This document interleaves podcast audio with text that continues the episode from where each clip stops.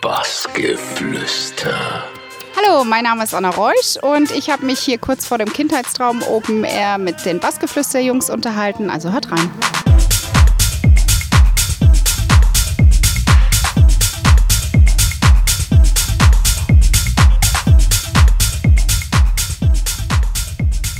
Willkommen beim Bassgeflüster hier vom Kindheitstraum Open Air. Anna Reusch, hallo.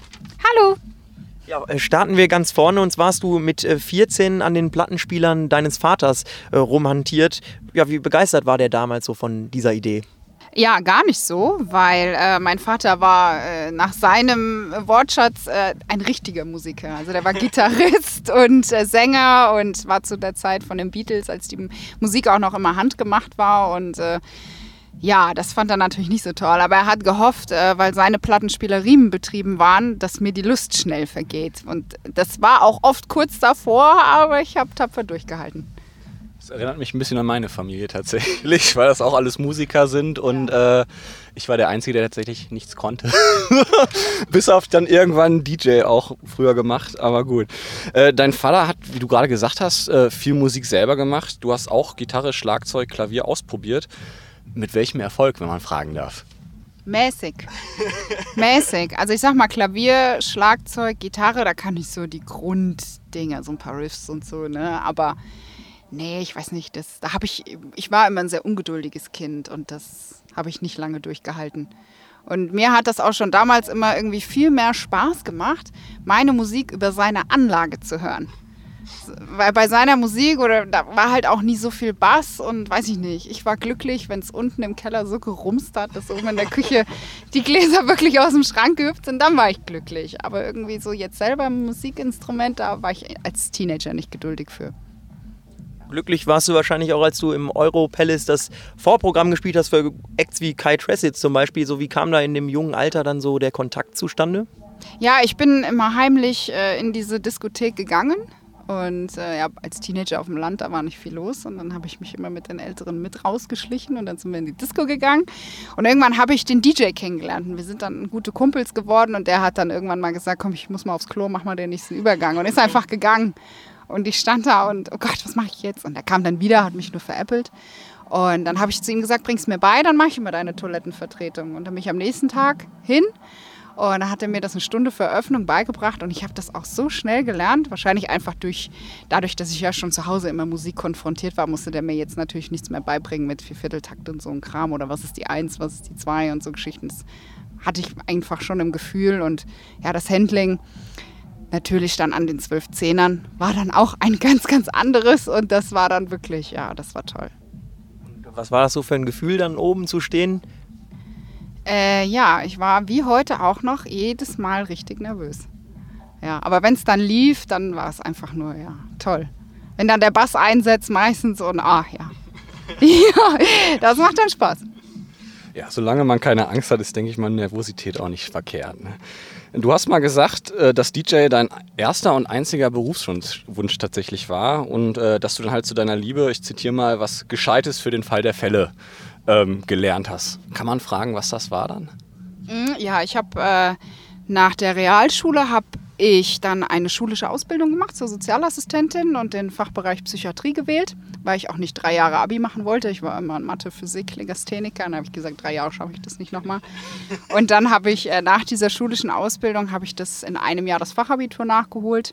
Habe dann erstmal, ich glaube, knapp vier Semester Wirtschaftspsychologie studiert gemerkt, dass das aber dann doch nichts so ganz für mich ist. Da bin ich dann wahrscheinlich doch zu zart beseitet und habe dann ganz klassisch BWL gemacht. Einfach, ja, ich kann meine Steuer selber machen. Ich weiß in vielen Sachen einfach jetzt selber Bescheid. Und ja, wie gesagt, das war halt damals auch, ich konnte mir einfach nichts anderes vorstellen. Und ja, ich habe einen Notfallplan zur Beruhigung meiner Eltern und für mich natürlich auch, muss ich sagen. Ne? Also ich weiß auch, es ist, wenn es halt nicht mehr sein soll, da kann ich auch jetzt entspannter an die Sache Musik rangehen. Ne? Weil ich muss auch sagen, seitdem ich diese Entspannung habe, wo ich einfach sagen, okay, ey, entweder das klappt oder es klappt nicht, entweder die Leute, den Leuten gefällt das, was ich mache, oder halt nicht, dann soll es halt nicht sein. Ne? Seitdem muss ich sagen, klappt es auch besser.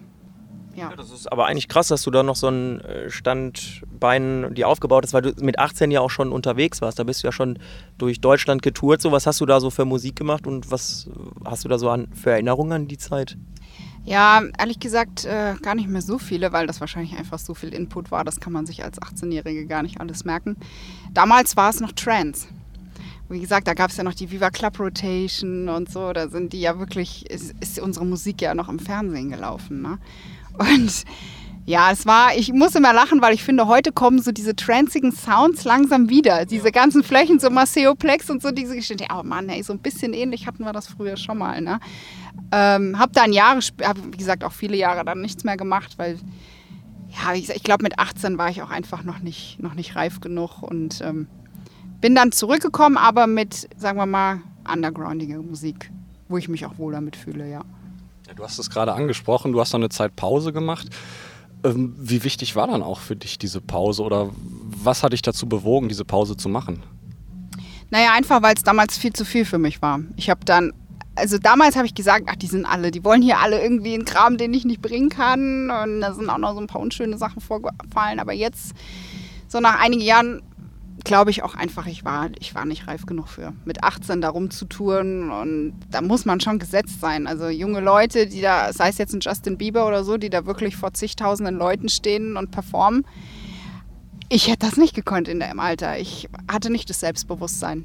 Und ähm, ja, da ziehe ich den Hut vor. Wenn junge Leute wirklich mit 18, 19, Anfang 20 da vor diesen ganzen Massen stehen, mein lieber Mann, das muss man erstmal hinkriegen, ne? Ja, aber du hast dich ja dann 2008 dazu entschieden, ohne Musik geht doch nicht. Äh, mit Peter Latino und George Perry, auch ein Freund, ähm, bist du dann wieder auch an die Plattenteller zurückgegangen. Irgendwie war das Zufall oder wie kam es dazu, dass du dann wieder gesagt hast, jetzt mache ich weiter? Ja, ich habe dann eigentlich gesagt, ich mache so ein bisschen hobbymäßig. Wie gesagt, dann kam ja auch langsam so ein bisschen diese Tech-House-Schiene auf. Diese undergroundige Musik hat sich mir aufgetan. Und dann gab es ja auch noch das berüchtigte U60 311 wo ich als Gast dann mal auch hingegangen bin, wo ich da, wenn ich eh die ganze Zeit da bin, dann kann ich auch Musik machen. Ja, und ähm, ja, dann war es eigentlich lange so ein bisschen nebenbei, weil da lief ja auch dann noch die Ausbildung und Studium und ja, dann habe ich einfach so ein bisschen gespielt, wie es mir Bock gemacht hat und ich muss auch sagen, damals bei weitem nicht so gut wie heute. Also auch heute, ich lerne nach jedem Festival noch einige Sachen dazu oder nach jedem Club-Gig. Ähm, es ist, jede Stadt ist anders, jedes Land ist andere, anders. Äh, wenn die äußerlichen Gegebenheiten sich dann auch noch wechseln vom Club zum Festival und ich sage, ich lerne und lerne und lerne. Und dadurch, dass ich früher natürlich auch nicht so oft gespielt habe, ging natürlich auch, sagen wir mal, die Entwicklungsphase relativ langsam. Ne? Aber so, wenn man jede Woche spielt, man lernt unheimlich viel und wie gesagt, bin auch gespannt, wo es mal hingeht, mal so in einem Jahr. Wenn ich noch weiter dieses Pensum spiele, wenn ich dann wahrscheinlich irgendwie mir dann Sets oder Videos angucke von vor drei Jahren, dann haue ich mir wahrscheinlich gegen den Kopf und denke, oh Gott, war so schlecht. Ist das gerade auch so schon? Ja, voll, voll. Also wenn ich mir alte Videos angucke, dann ärgere ich mich vor allen Dingen, dass ich es nicht genossen habe.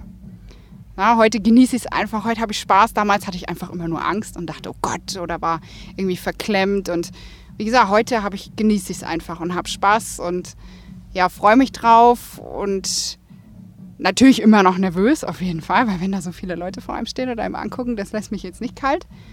Ähm, aber nee, wenn ich jetzt so die Videos von früher angucke, dann denke ich mir, oh, was du blöd, ne? Hast so tolle Gigs schon gehabt, dann hast es nicht einfach genießen können. Die Entwicklung gibt ihnen ja trotzdem recht, glaube ich, einfach. Ne? Also du warst ja auch damals trotzdem schon, bist du steil bergauf gestiegen, sage ich mal. Du warst dann äh, beim Label Book von Butch und Amir, genau. Ja, und da fragt man sich ja trotzdem, wie kommt dann sowas dann doch so schnell zustande irgendwie? Habt ihr euch dann irgendwo mal kennengelernt oder wie lief das ab? Ich bin ja gebürtig aus Rhein-Main und die Book-Partys, die sind ja in, genau, und die sind dann irgendwann mal auf mich aufmerksam geworden und dann habe ich ein paar Mal bei Book gespielt.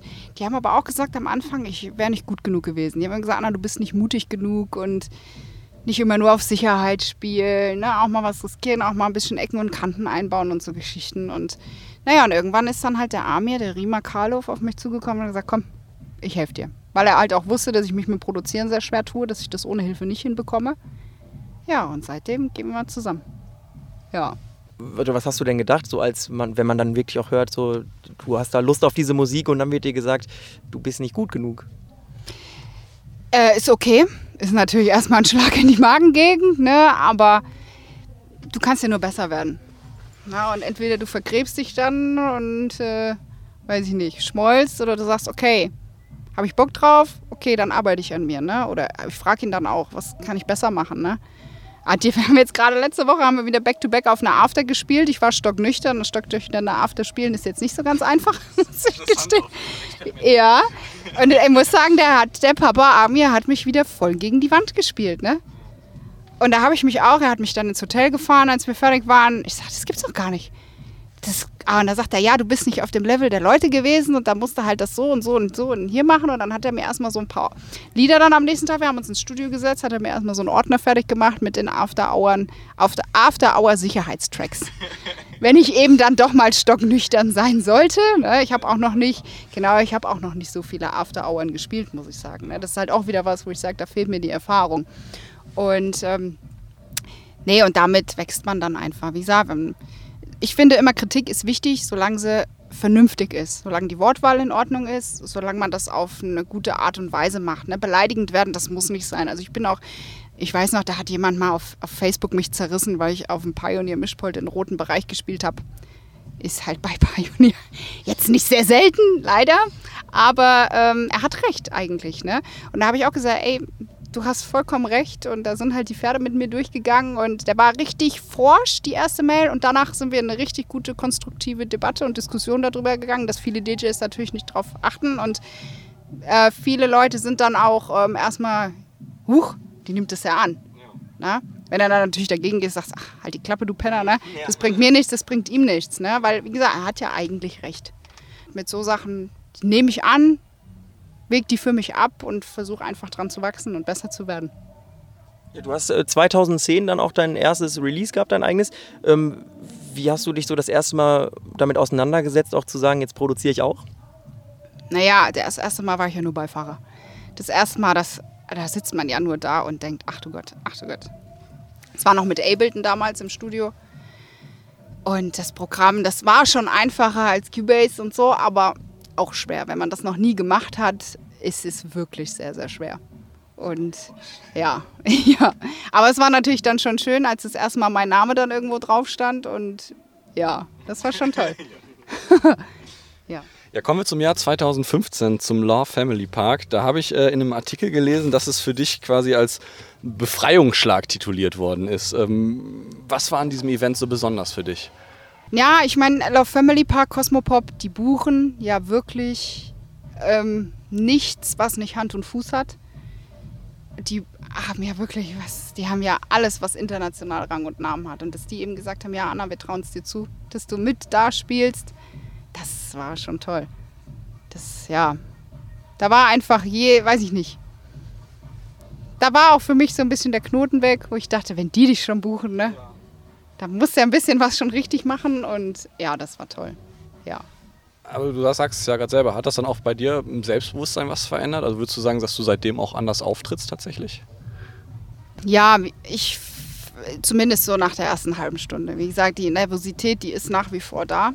Und ähm, wenn ich dann so nach einer halben Stunde, wenn es läuft, wenn ich so die Leute im Flow habe und dann auf jeden Fall werde ich von Gig zu Gig auch lockerer und kann das immer mehr genießen. Ja, das stimmt.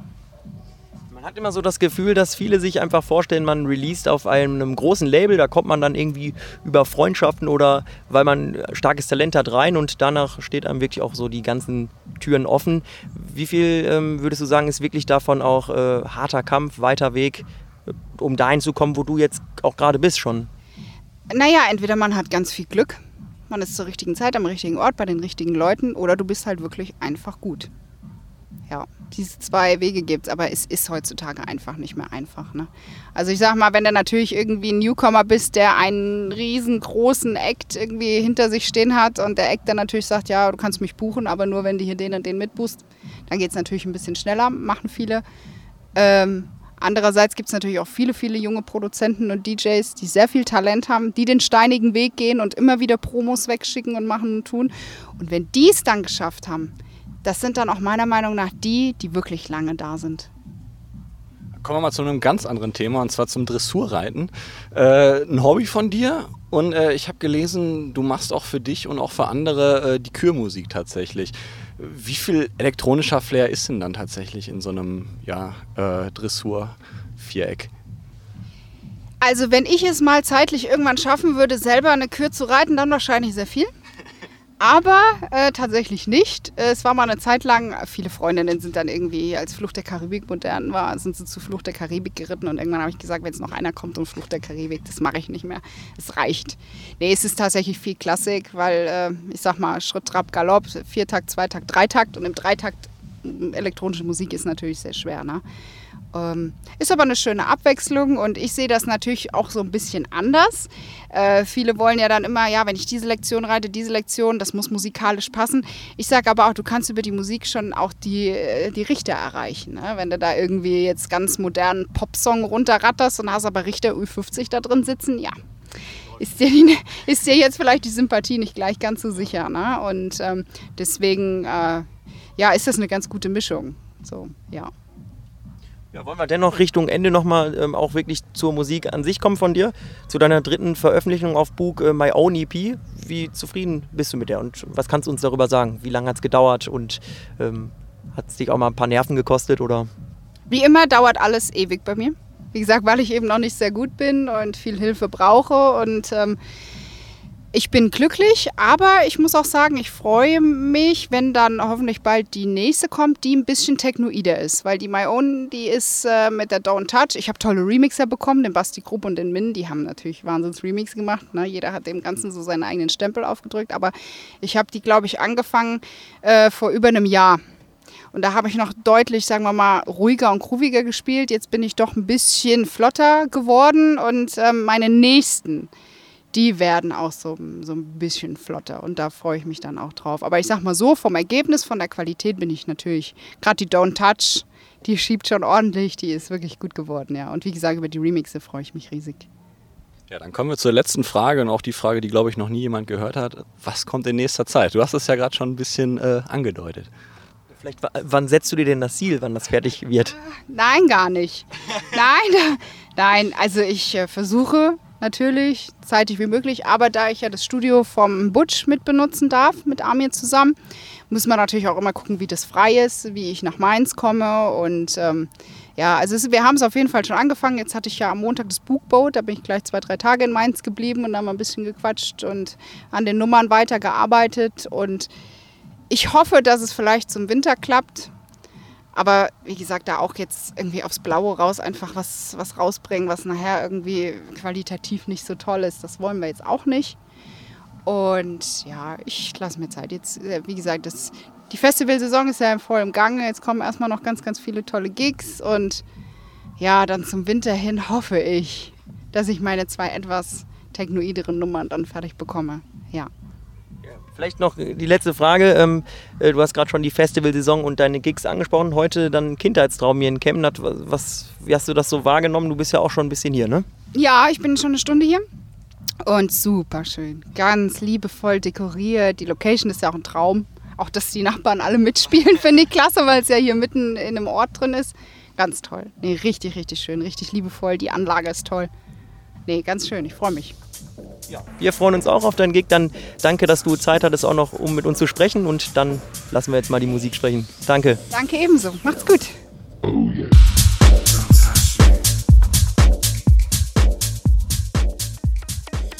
Bassgeflüster.